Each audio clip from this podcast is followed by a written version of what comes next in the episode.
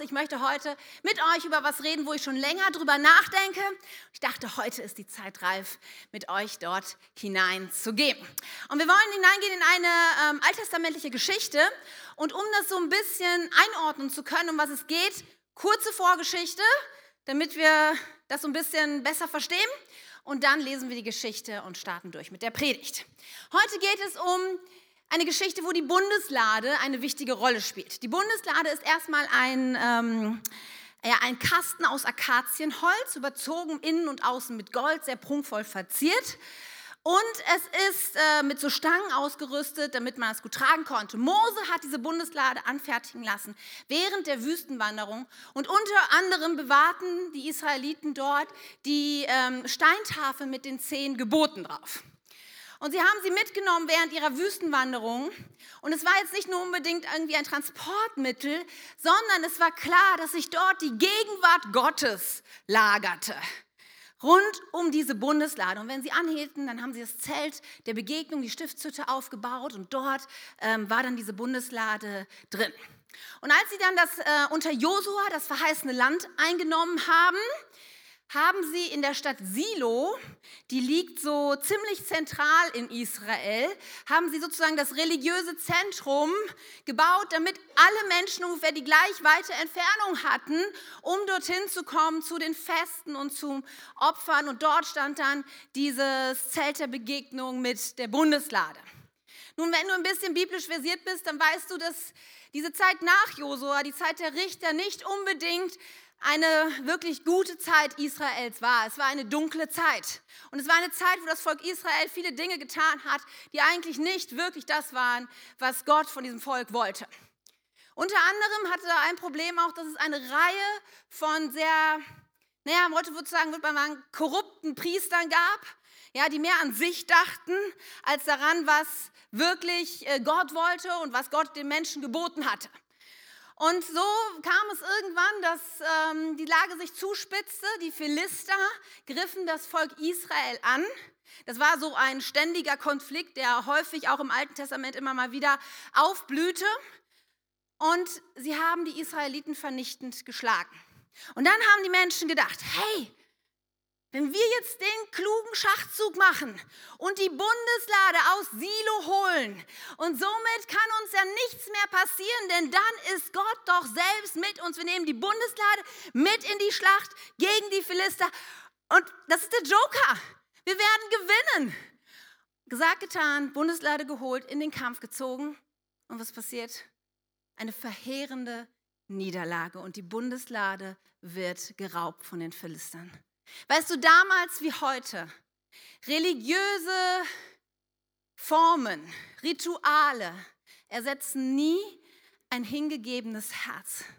Du kannst nicht Gott durch das, dass du irgendwie weißt, tust oder denkst, was irgendwie fromm anmutet, kannst du Gott nicht den Arm umdrehen, sondern Gott ist immer so viel mehr um unser Herz bemüht, so viel mehr an unserem Herzen interessiert, als um irgendeine Äußerlichkeit.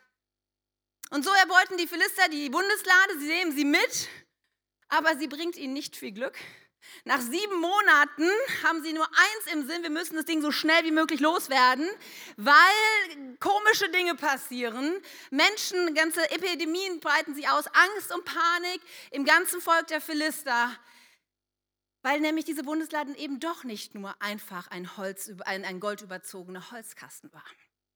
Und so bringen sie wieder zurück und die Israeliten bringen dann diesen Bundeslade an einen Ort, Kirjat Jearim, unnötiges Wissen, aber dort lagert sie für die nächsten Jahre, Jahrzehnte und kommt so ein bisschen auch in Vergessenheit. Und dann kommt irgendwann der Moment, wo David endlich König wird. Er wird König über, erst über Juda, dann über ganz Israel. Er erobert die Stadt Jerusalem. Sie wird die Davidsstadt. Sie wird seine Hauptstadt. Und David ist eins ganz klar. Er ist König, nicht geworden, weil er ein militärischer Superstratege ist, weil er irgendwie so intelligent und clever ist. Er ist König geworden, weil Gott ihn gesetzt hat, weil Gott mit ihm war und weil Gottes Gunst und seine Hand auf ihm liegt. Und genau das will er feiern und er sagt, die Bundeslade, Gottes Gegenwart muss wieder in das Zentrum dieses Volkes nach Jerusalem, in meine Stadt. Und so holen sie die Bundeslade aus diesem Kaff am Ende der Welt und sie bringen sie nach Jerusalem. Und dort springen wir jetzt nun hinein in diesen Moment und wir lesen aus 2 Samuel 6. Und David tanzte, begeistert vor dem Herrn und trug dabei nur einen leinenen äh, Priesterschutz. So brachte David und alle Israeliten die Lade des Herrn unter großem Jubel und dem Schall der Hörner nach Jerusalem. Doch als die Lade des Herrn in die Stadt Davids getragen wurde, schaute Michal, die Tochter Sauls, aus dem Fenster. Sie sah, wie der König David vor dem Herrn hüpfte und tanzte und verachtete ihn dafür. Die Lade des Herrn wurde in das Zelt gebracht, das Davids eigens für sie hatte errichten lassen und an den vorgesehenen Platz in der Mitte gestellt. David brachte dem Herrn Brand- und Friedensopfer dar. Als David nach Hause zurückkehrte, um seine Familie zu begrüßen, kam Michal, die Tochter Sauls und die Ehefrau Davids, ihm entgegen und sagte, wie würdevoll, wie würdevoll der König von Israel heute aussah. Er hat sich vor den Mägden seiner Untertanen entblößt, wie es nur einer tut, der keine Scham kennt. Doch David gab Michael zurück. Ich habe vor dem Herrn getanzt, der mich vor deinem Vater und seinen Nachkommen erwählt hat. Der Herr hat mich zum Anführer seines Volkes Israels gemacht. Ja, vor ihm will ich auch künftig tanzen. Und ich bin sogar bereit, mich noch tiefer zu erniedrigen als diesmal und demütig vor mir zu denken. Aber bei den Mägden, vor denen du gesprochen hast, werde ich an Ansehen gewinnen. Michal, aber die Tochter Sauls blieb ihr Leben lang kinderlos. Jesus, heute Morgen stehen wir hier und es ist, ist eine bewegende Geschichte. Und es stellt die Frage, was wirklich in unseren Herzen ist. Es stellt die Frage, wen wir am Beten. Es stellt die Frage, was das Zentrum unseres Lebens ist. Jesus, und ich bete so sehr, Herr, dass du heute zu, persönlich zu jedem Einzelnen redest. Du kennst jeden Menschen in diesem Raum, du kennst jeden Menschen im Gathering in Schaumburg. Herr, und ich bete einfach, dass du jetzt persönlich in Situationen hineinsprichst. Dass wir so mutig sind, dir unser Herz hinzuhalten und zu erwarten, dass du, dass du da bist mit deiner Gnade, mit deiner Liebe, aber auch mit deinen Herausforderungen, mit den Dingen, die du heute ansprechen musst für unser Leben. Und ich bete, dass wir ermutigt, dass wir klarer und stärker hinausgehen aus diesem Gottesdienst und das Einfluss hat auf unser Leben, auf unsere Umwelt, auf diese Orte und Plätze, die du uns gestellt hast, Jesus. In deinem Namen. Amen. Hier geht es nicht um einen banalen Ehestreit, wie man irgendwie die Zahnpastatube ausdrückt oder so. Hier geht es um eine tiefe geistliche Frage. Du musst wissen, Gott hat den Menschen geschaffen mit einer tiefen Sehnsucht, irgendetwas im Leben zu finden, worum er sein Leben bauen kann, was das Zentrum seines Lebens ist. Gott hat den Menschen geschaffen mit einer Sehnsucht, Sinn, Stabilität, Glück in irgendwelchen in, in Dingen zu finden. Und in den Menschen ist seit, seit Anbeginn der Schöpfung dieser, dieser Drang, etwas zu finden, was wir in unser Herz hinein platzieren können, was diese Funktion erfüllt. Es ist so ein bisschen wie, wie dieses einfache Teelichterhalter, dass wir geschaffen worden sind mit einem Herzen, in dem ein Loch drin ist. Jeder von uns. Und irgendwas versuchen wir in dieses Loch hineinzukriegen. Irgendwas, das, das unserem Leben Sinn, Halt, Stabilität gibt. Es können die unterschiedlichsten Dinge sein. Es kann sein, dass du vielleicht sagst, ich finde mein Glück und meine Bestimmung in meinem Beruf, in meinem Job. Vielleicht sogar noch ein Stück weiter, du findest dort drin Erfolg, Macht. Vielleicht sagst du Geld und finanzielle Sicherheit. Das ist so wichtig für mich, das gibt mir, das gibt mir Stabilität, das gibt mir Sinn, das ist das, was mein Loch füllt. Vielleicht sagst du, oh, meine Familie, dass ich Kinder habe, dass ich mich in meine Kinder investieren kann. Ich als Mutter, ich, ich merke, wie, wie das manchmal nach begreift, dass ich denke, oh, meine Kinder, die sind doch mein Ein und alles und ich muss alles tun, um, um sie zu beschützen und wie, wie ihr Leben laufen wird. Und, und du fängst an, dein, dein Leben darum zu bauen und, oder dein Ehemann, deine Freunde, dein Hobby. Ich bin jahrelang geritten Und ich habe Zeiten, da war das mein Lebensinhalt. Da war es das, was mir Glück und Perspektive gab. Und die Menschen, mit denen ich dort zusammen war, für die war das auch so. Vielleicht ist es Schönheit für dich. Vielleicht ist es dein Body Mass Index oder deine Gesundheit. Für manche Menschen ist es Essen und Sport und Fitness. Etwas, was ihrem Leben Sinn gibt. Nun sind das ja an sich keine schlechten Dinge, oder? Es gibt aber Dinge, da merken wir schon, dass es irgendwie schräg wird. Manche Menschen sagen, Hauptsache mir geht's gut. Selbstverliebtheit, glücklich sein über alles. Manche Menschen bauen ihr Leben um das, was denken denn die anderen über mich? Wie urteilen sie? Wie viele Likes habe ich bei Instagram und Facebook? Manche Menschen bauen ihr Leben um, um Furcht und Angst und Sorge. Und es gibt so viele Dinge, die wir Menschen suchen. Manche Menschen um Alkohol und Drogen und Abhängigkeit und Pornografie und Sexualität. Und ah, es gibt so viele Dinge, die wir suchen und die dieses Loch in unserem Herzen füllt. Eins musst du wissen. Es hört sich jetzt noch so harmlos an. Aber ich will es zuspitzen und sagen, das, was du wählst, was dieses Loch in deinem Herzen füllt, das ist dein Gott. Das ist das, was du wirklich am betest in deinem Leben. Und darf ich dich heute Morgen fragen und herausfordern, was betest du an? Wer ist dein Gott? Wer ist derjenige, der dieses Loch in dir füllt heute Morgen? Nun, wir sind ja hier in der Kirche und relativ schnell würde man ja dann sagen, ja, äh, Gott ist doch ganz klar, oder? Ich meine, ist doch irgendwie auf der Hand liegenderweise, oder? Ich habe so drüber nachgedacht, weißt du, Gott hat uns ja die zehn Gebote gegeben. Haben wir vorhin schon gehört, sie lagen dann in der Bundeslade. Und diese zehn Gebote, sie sind nicht Verbote, sondern sie sind Gebote, die unser Leben regeln. Und ich glaube zutiefst, wenn alle Menschen diesen Geboten Folge leisten würden, diese Erde wäre definitiv eine andere. Und wenn wir diese Gebote durchgehen, mit den meisten sind wir easy, ne? du sollst nicht töten, ja, also, pff, sollst nicht stehlen, ist auch nicht so ein Problem, lügen, naja. Aber dann gibt es dieses erste Gebot, wo man meistens so drüber hopst. Ja, weil es irgendwie denkt man, das macht jetzt für mich hier als Deutschen in der westlichen Welt eigentlich nicht so einen Sinn. Das erste Gebot ist, du sollst keine anderen Götter haben neben mir. Und denken wir, habe ich ja nicht.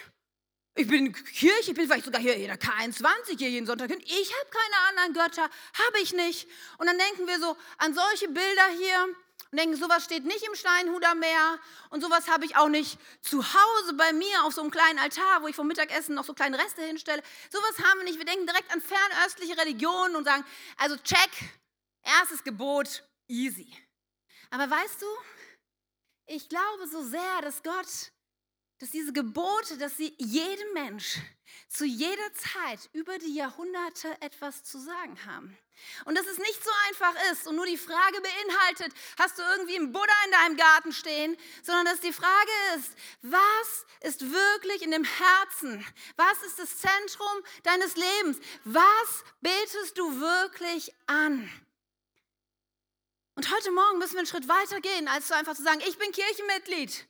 Ich bin doch heute Morgen im Gottesdienst, Katja. Warum fragst du mich das? Ich habe doch diese Lieder mitgesungen. Warum fragst du mich das? Weißt du, Michal, sie war Sauls Tochter. Sie gehörte zum Volk Israel. Wenn du sie gefragt hättest, sie hätte gesagt, natürlich, wen bete ich an? Gott, der uns aus, aus Ägypten geholt und befreit hat, durch die Wüste hindurch, der uns dieses Land hier gegeben hat. Das war für sie auch völlig klar. Und trotzdem, und trotzdem ist sie an diesem Tag oben am Fenster, anstatt unten in der Menge. Und folgendes, lass uns noch mal in den Text hineingehen, geht in ihren Gedanken ab. Sie sah, da heißt es, sie sah, wie König David vor dem Herrn hüpfte und tanzte und verachtete ihn dafür. Was ist in ihrem Herzen? Lobpreis und Anbetung? Wow, Gott, du bist so gut. In ihrem Herzen ist Stolz und Verachtung. Wie lächerlich bist du. Wie kann man das nur so machen? Und dann heißt es weiter, als David nach Hause zurückkehrte, um seine Familie zu begrüßen, kam Michal, die Tochter Sauls, ihm entgegen und sagte, wie würdevoll der König von Israel heute aussah. Er hat sich vor den Mägden seiner Untertanen entblößt, wie es nur einer tut, der keine Scham kennt. Also in ihrem Kopf ist die ganze Zeit, was werden die Leute sagen? Du bist der König und du machst dich lächerlich. Ich höre schon die Mägde, wie sie zu Hause sagen und sagen, hm, David hat ein bisschen zugelegt. Hast du gesehen, wie er aussah? Wie sie sich lustig machen, wie sie vielleicht dann auch auf sie Rückschlüsse ziehen würden, wie sie in Verunglimpfung kommen würde, dadurch, dass ihr Mann sich so schräg aufführt, so lächerlich macht, dieser König, der da rumhüpft und tanzt. In ihrem Herzen ist Menschenfurcht, Verachtung und Stolz. Und das betet sie gerade an. Wem betest du an? Im Römerbrief heißt es, und Paulus schreibt dort, er sagt, obwohl sie von Gott wussten, wollten sie ihn nicht als Gott verehren oder ihm danken. Stattdessen fingen sie an, sich unsinnige Vorstellungen von Gott zu machen. Und ihr Verstand verfinsterte sich und wurde verwirrt. Sie tauschten die Wahrheit Gottes die sie kannten, gegen die Lügen ein und verehrten das von Gott Geschaffene, statt den Schöpfer selbst, dem Ehre gebührt, in alle Ewigkeit. Weißt du, das ist, wir kennen Gott, und viele von uns kennen Gott. Und trotzdem passiert es immer wieder, dass dieser Tausch stattfindet in unserem Herzen, dass plötzlich andere Dinge uns so viel wichtiger sind, als dass wir Gott leidenschaftlich anbeten, ihn in den Mittelpunkt unseres Lebens stellen. Wem betest du an? Weißt du, manchmal beläuft uns, beläuft uns der Fehler, dass wir bei Anbetung sofort an die Lieder denken, die wir im Gottesdienst singen und denken da, ja, ich singe jetzt nicht so Lieder über meine Schönheit und über meine Gesundheit und über meine Kinder. Ich stehe nicht morgens am Frühstückstisch und singe zu meinen Kindern. Wo sind denn irgendwelche Kinder von mir heute? Da. Nee, doch, hier irgendwo war doch jemand. Da, genau. Oh, Leonie, du bist alles für mich. Ja, das, das machen wir ja nicht. Und dann denken wir damit die Lieder, wir singen Lieder für Gott, das ist doch völlig klar. Ne? Aber wisst ihr, diese Lieder, die wir singen, da kommen wir später nochmal drauf zurück, sie sind nur ein Teil davon, was wir Lobpreis und Anbetung nennen. Lobpreis und Anbetung ist ein Lebensstil, ist etwas, was sich im Alltag niederschlägt. Es zeigt, ob Gott in allen kleinen Dingen deines Lebens ist und ob er wirklich in deinem Herzen ist. Und es deckt auf, was manchmal wirklich tief in unserem Herzen schlummert. Kennst du diese kleinen Tests in den Illustrierten, vielleicht beim Arzt oder beim Friseur? Da gibt es ja manchmal so Tests, wie würdest du dich verhalten? Und dann kann man das ankreuzen und hinterher hat man irgendwie so ein kleines Persönlichkeitsprofil oder sowas. Ich weiß nicht, ob du sowas magst, aber drei kleine Fragen, drei kleine Tests für dich heute Morgen, wo du vielleicht mal abchecken kannst. Wie würde ich denn reagieren? Und was ist wirklich in meinem Herzen? Nummer eins, machst den Briefkasten auf. Finanzamt hat geschrieben. Du hast deine Steuererklärung abgegeben und du wartest den Steuerbescheid und du öffnest und dann bleibt im Moment die Luft weg. Du hattest eigentlich damit gerechnet, dass das doch irgendwie positiv wäre, was da unterm Strich stehen würde. Aber das hat dich jetzt nun doch getroffen. Da ist doch eine viel höhere Nachzahlung, als du erwartet hattest. Und du merkst, wie dein Herz sich zusammenzieht. Du merkst im Moment, wie die Luft wegbleibt. Und wie reagierst du jetzt? Punkt 1. Nach einem kurzen Schockmoment, den wahrscheinlich die meisten von uns hätten, kommt in deine Gedanken, aber ich bin ein treuer, ein treuer Versorger von dem, was, äh, Gott ist ein treuer Versorger und ich bin ein guter Verwalter von dem, was er mir gegeben hat. Und Gott wird mich auch weiter versorgen und ich werde treu das Richtige tun und er wird mir helfen und mir beistehen. Und ein Friede kommt in dein Herzen und du weißt, dass du sicher bist in ihm. Oder du merkst, wie deine Gedanken den ganzen Tag nur um diese eine Sache drehen. Wie geht das jetzt? Wie werden wir den Urlaub bezahlen? Wie soll das alles weitergehen? Ich habe keine Ahnung, wo ist denn der Fehler? Du merkst, wie du unruhig wirst. Du merkst, wie die nächsten Nächte nicht schlafen kannst. Was betest du an? Die zweite Frage. Du hast eine Entscheidung getroffen für dein Leben, vielleicht eine Berufsentscheidung, vielleicht umzuziehen, vielleicht einen Partner oder so, weiß ich nicht. Und du hast Gott gefragt, du hast dich mit Menschen beraten, denen du vertraust. Und dann hast du eine Entscheidung getroffen. Du weißt aber genau, dass diese Entscheidung ein paar andere Menschen aus deinem Umfeld nicht gut heißen werden. Du weißt, dass sie wahrscheinlich sich den Maul, das Maul darüber zerreißen werden, dass sie lästern werden über dich. Und jetzt ist die Frage, wie reagierst du damit? Weißt du tief in deinem Herzen, dass es die richtige Entscheidung ist, die du mit Gott getroffen hast und dass du die durchziehen willst und dass das, was Gott über dich denkt, so viel wichtiger ist, als was Menschen über dich denken? Oder merkst du, wie dein Herz die ganze Zeit arbeitet und arbeitet, wie du dir vorstellst, was sie jetzt sagen, wie sie vielleicht über dich lachen, wie sie mit hinter dem Rücken über dich reden und es macht dich so unruhig, weil es dir so wichtig ist, was diese Menschen über dich denken. Was betest du an? Oder da ist dieser Tag, wo wirklich alles schiefgelaufen ist bei dir. Kennt ihr solche Tage? Ich hatte diese Woche zwei Tage, die waren so. Alles schiefgelaufen, ja? Irgendwie nichts funktionierte so, wie du wolltest. Und abends habe ich mir um halb zehn noch den Finger in der Tür meiner Tochter so geklemmt, dass ich äh, wirklich geschrien und geweint habe vor Wut und Schmerz. Kennst du solche Tage? Oder kenne nur ich die? Wo du irgendwie denkst, es wird Zeit, ins Bett zu gehen? Es gibt solche Tage und, und wie reagierst du jetzt? Wenn du abends nochmal betest, betest du gar nicht mehr, weil du denkst, Gott, du bist so ungerecht, das ist so unfair, du lässt deine schlechte Laune an deinen Kindern und Ehepartner aus. Oder schaffst du es, die Kurve zu kriegen? Sag Gott, ja, dieser Tag war wirklich mies. Aber du bist trotzdem gut. Aber der nächste Tag wird besser, weil deine Güte und deine Liebe ist jeden Tag neu. Und da vertraue ich dich. Was, was betest du an? Das ist die Frage, die, die so wichtig und elementar für uns heute ist. Bei eins müsst du wissen, all die Dinge, Schönheit, Gesundheit, Glück, Partnerschaft, Freunde, Hobbys, Kinder, sind alles Dinge, die uns eine Zeit lang vielleicht glücklich machen können, die eine Zeit lang uns begleiten können, aber die niemals unser ganzes Leben hindurch Stabilität und Sinn und Sicherheit geben werden. Das Einzige, was deinem Leben eine wirklich belastbare Sicherheit und Erfüllung gibt, ist das Wissen, dass Jesus Christus in allen und über allen Umständen, du bist nicht länger ausgeliefert den schlechten ähm, Launen deiner Mitarbeiter oder Kollegen oder den Gerede in der Schule über dich. Du hast etwas, was tiefer ist, was dir mehr Perspektive gibt, nämlich dass Gott das Zentrum deines Lebens ist. Was betest du an? Nun, vielleicht denkst du, ja, Katja, in so ein paar Beispielen, die du gerade erzählt hast, ganz ehrlich, ich, ich äh, erkenne mich da wieder. Ganz ehrlich, ich erkenne mich in allen dreien wieder. Ja? Tut mir leid, dass ich vielleicht so ein schlechter Mensch bin, aber ich weiß, wie sich das anfühlt.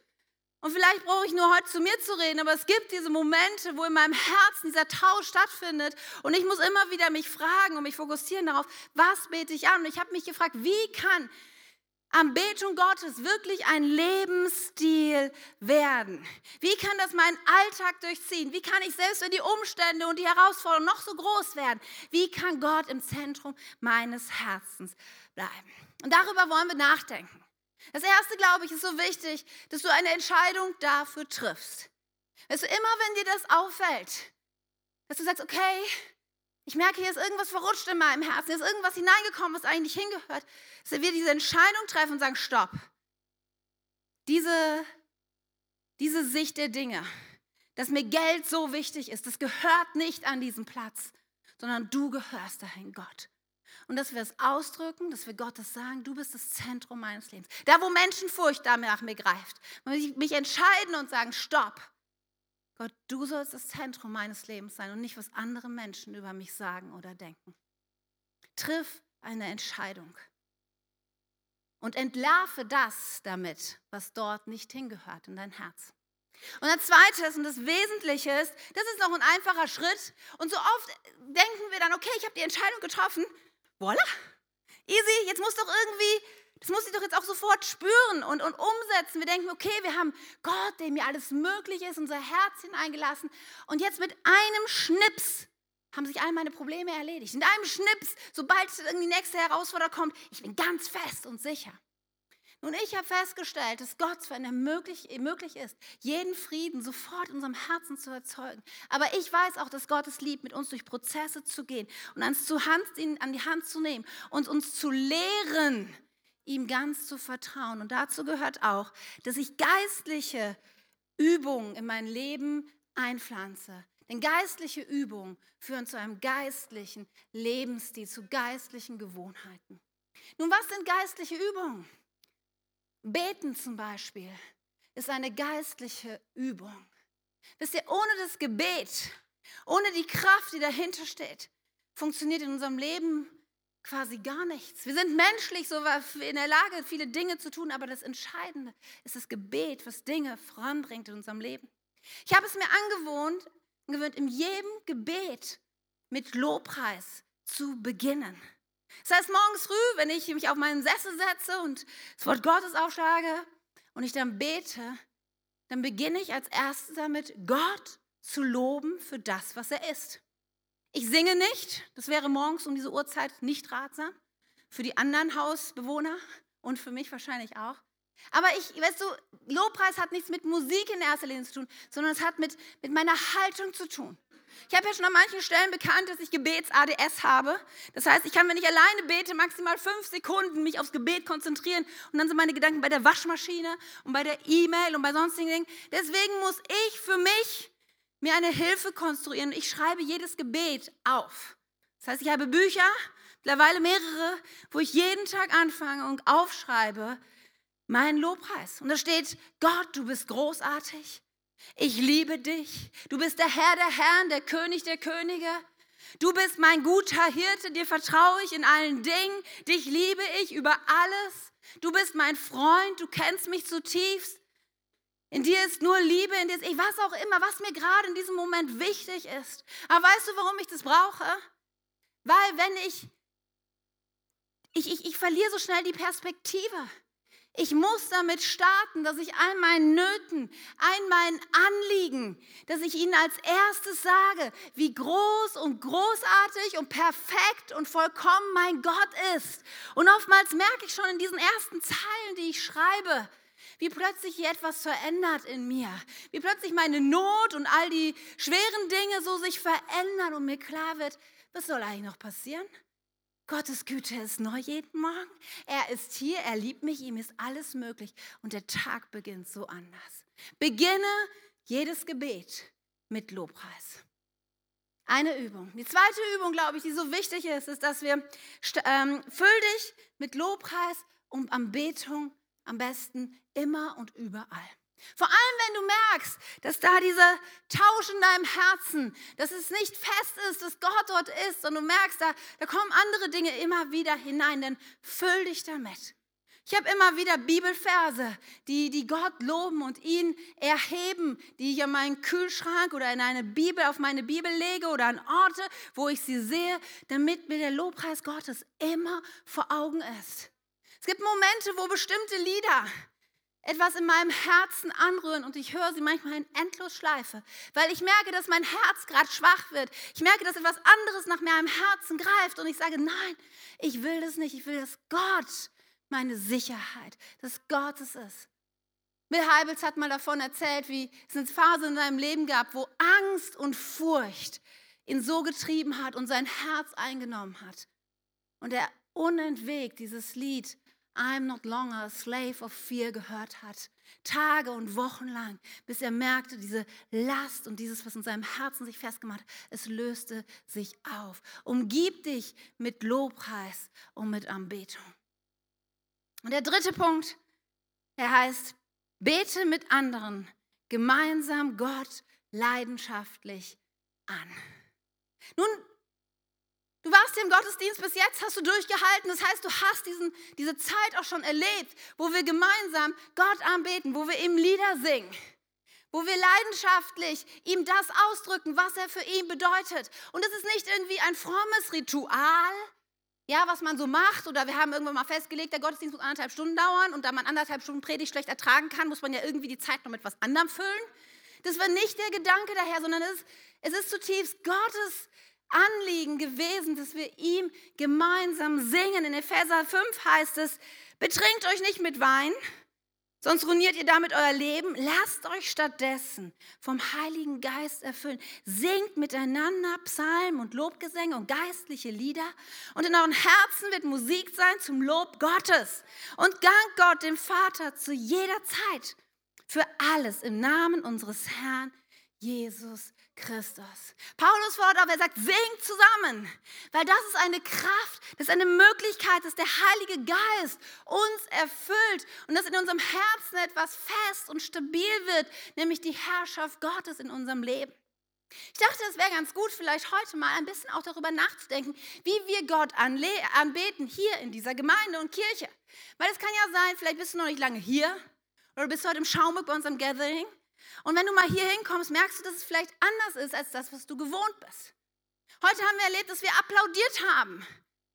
Und wir applaudieren nicht der Band, obwohl sie es definitiv verdient hätte, sondern wir applaudieren Gott. Und wir geben ihm Ehre. Wenn du, wenn du Applaus, wenn du, wenn du klatscht, dann drückst du damit aus, ich, ich finde das gut. Ich, ich unterstreiche das. Ich bin der gleichen Meinung. Ja, das sehe ich auch so. Du feierst etwas. Und deshalb applaudieren wir, deshalb klatschen wir. Warum stehen wir auf im Lobpreis? Warum sitzen wir nicht, wie es ja auch durchaus in manchen Kirchen üblich ist?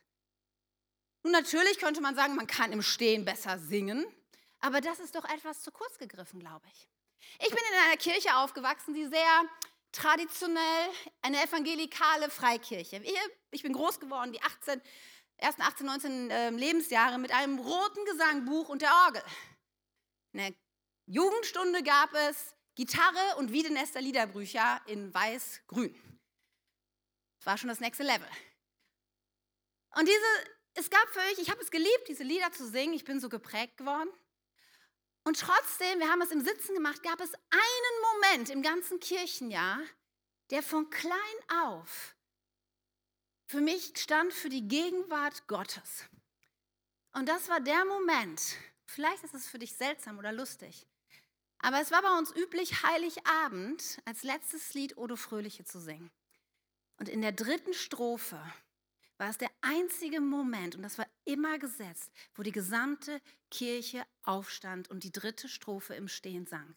Und solange ich denken kann, Ihr Lieben, solange ich denken kann, war das der schönste Augenblick des ganzen Jahres. Und nicht, weil gleich die Geschenke kamen, sondern weil ein Moment, ein, ein, Moment von Ehrfurcht, von Größe Gottes, von seiner Gegenwart, den ganzen Raum erfüllte, als diese 200 Leute aufstanden und diese letzte Strophe sang. Und ich glaube so sehr, dass unsere Körperhaltung, dass es etwas ausdrückt von dem, was tief in unseren Herzen ist. Und deshalb stehen wir im Lobpreis. Warum heben wir die Hände? Ist ja auch eine gute Frage. Ich habe schon mal gehört, dass jemand gesagt hat, wir heben die Hände, damit wir näher bei Gott sind. Nun, Gott ist nicht im Himmel. Auch, er ist auch im Himmel, aber er ist in uns. Er ist, er ist näher als die Luft, die du atmest. Deswegen machen diese 40 Zentimeter nicht viel Sinn, wenn du ihm eher näher kommen willst.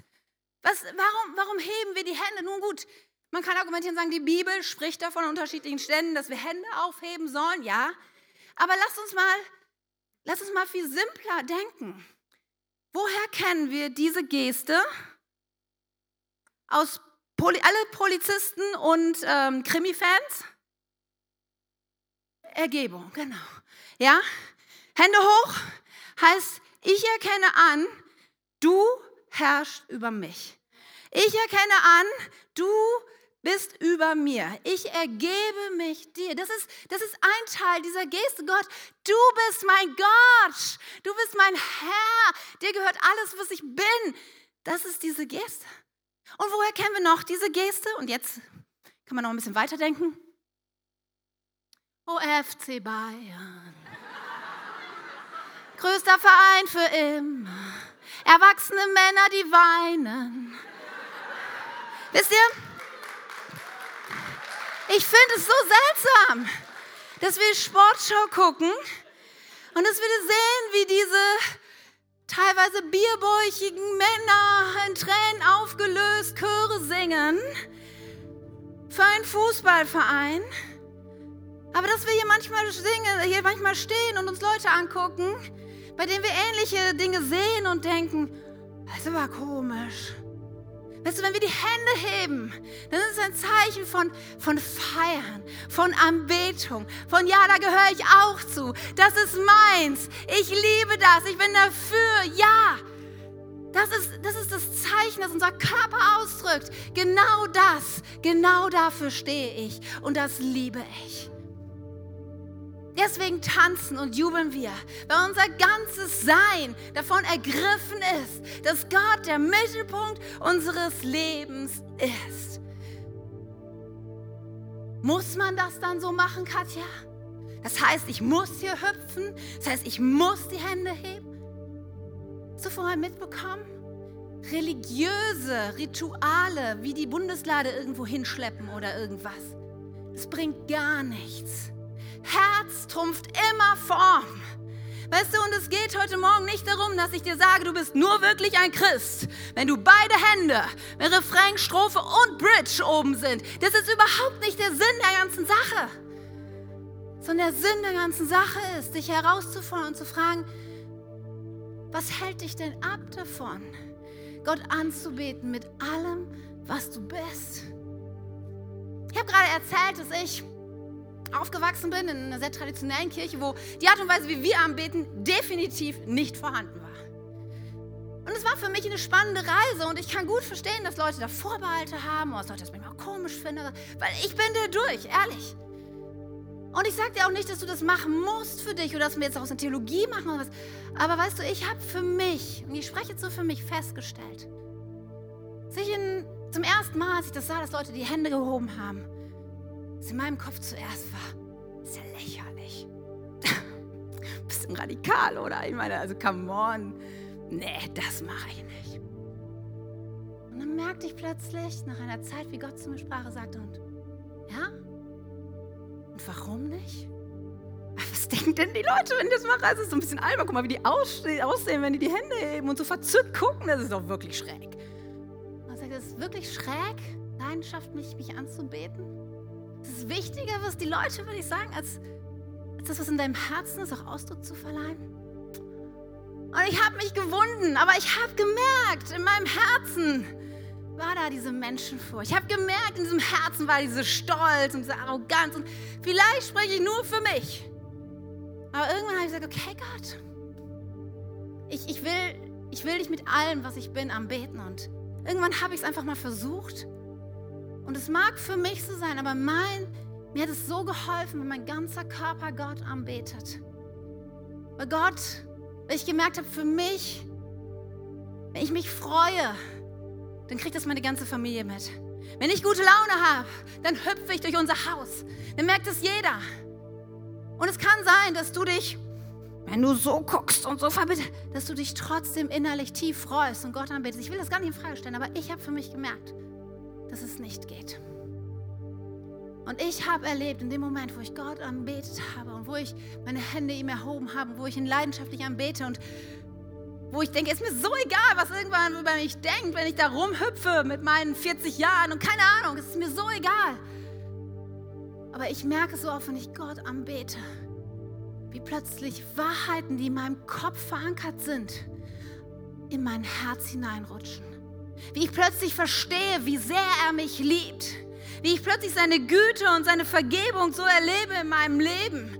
Wie plötzlich mit Tränen übers Gesicht laufen, weil ich begreife, dass er mich wirklich bedingungslos liebt. Dass es egal ist, dass ich gestern meine Kinder so genervt habe und dass ich ungerecht zu Tim war, dass ich ihn um Vergebung bitten kann und dass es weg ist.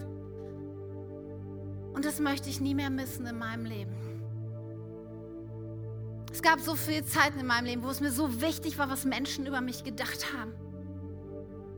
Und es war eine Freiheit, dort hineinzukommen und zu sagen, Gott, du sollst der Herr meines Lebens sein.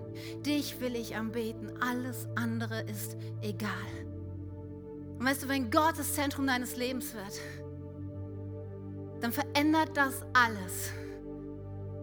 Zu wissen, er liebt dich, egal was deine Vergangenheit und Gegenwart dir gerade sagt. Zu wissen, da ist Freiheit zu finden in ihm. Zu wissen, selbst umherum alles um dich herum dunkel ist, du hast das Licht.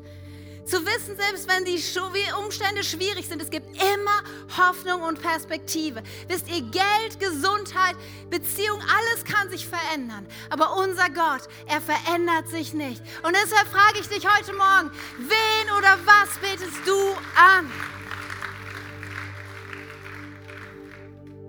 Was betest du an? Und ich möchte einfach zum Ende dieser Predigt euch einen Moment geben, wo ich euch ein paar Fragen stellen werde. Fragen, die du einfach nur für dich beantworten kannst, in tief in deinem Herzen. Und danach gebe ich einen Moment Ruhe und dann werde ich beten und auch mit denen beten, die das gerne möchten. Es kann sein, dass du heute vielleicht zum ersten Mal gehört hast, dass es überhaupt möglich ist, dass Stabilität und Sinn und Erfüllung in dein Leben hineinkommt, dass es da einen Gott gibt, der dich wirklich liebt. Und du möchtest jetzt Gott eine Antwort darauf geben und sagen, wenn das wirklich so ist, dann, dann will ich diesen Tausch machen und all das, was jetzt in meinem Herzen ist, zur Seite legen und Gott einladen, in mein Herz zu kommen. Dann würde ich gleich gern für dich beten. Vielleicht bist du aber auch hier und du hast mal erlebt, dass, dass du diese Entscheidung getroffen hast, aber so viele andere Dinge sind da reingekommen in dein Leben und nun ist nicht mehr Gott in deinem Herzen und sagst, ich muss das erneuern. Dann würde ich auch gern für dich beten. Aber vielleicht geht es dir auch so, wie es mir manches Mal geht. Obwohl ich so lange schon mit Jesus unterwegs bin, gibt da trotzdem diese Momente und da ist gerade ein Gedanke in deinem Kopf, eine Situation, wo du gemerkt hast, da war dieser Tausch, da war plötzlich diese Menschenfurcht, da war da plötzlich dieses, dieser berufliche Erfolg, da war plötzlich die Familie, da war irgendwas, was so viel wichtiger war als Gott und du möchtest heute einfach sagen, ich, ich mache das nochmal ganz klar, ganz neu. Du bist mein Herr, und dich bete ich an.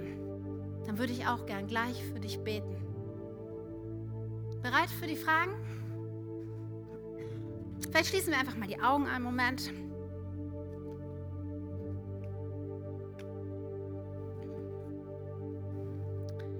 Wem oder was vertraust du am meisten in deinem Leben?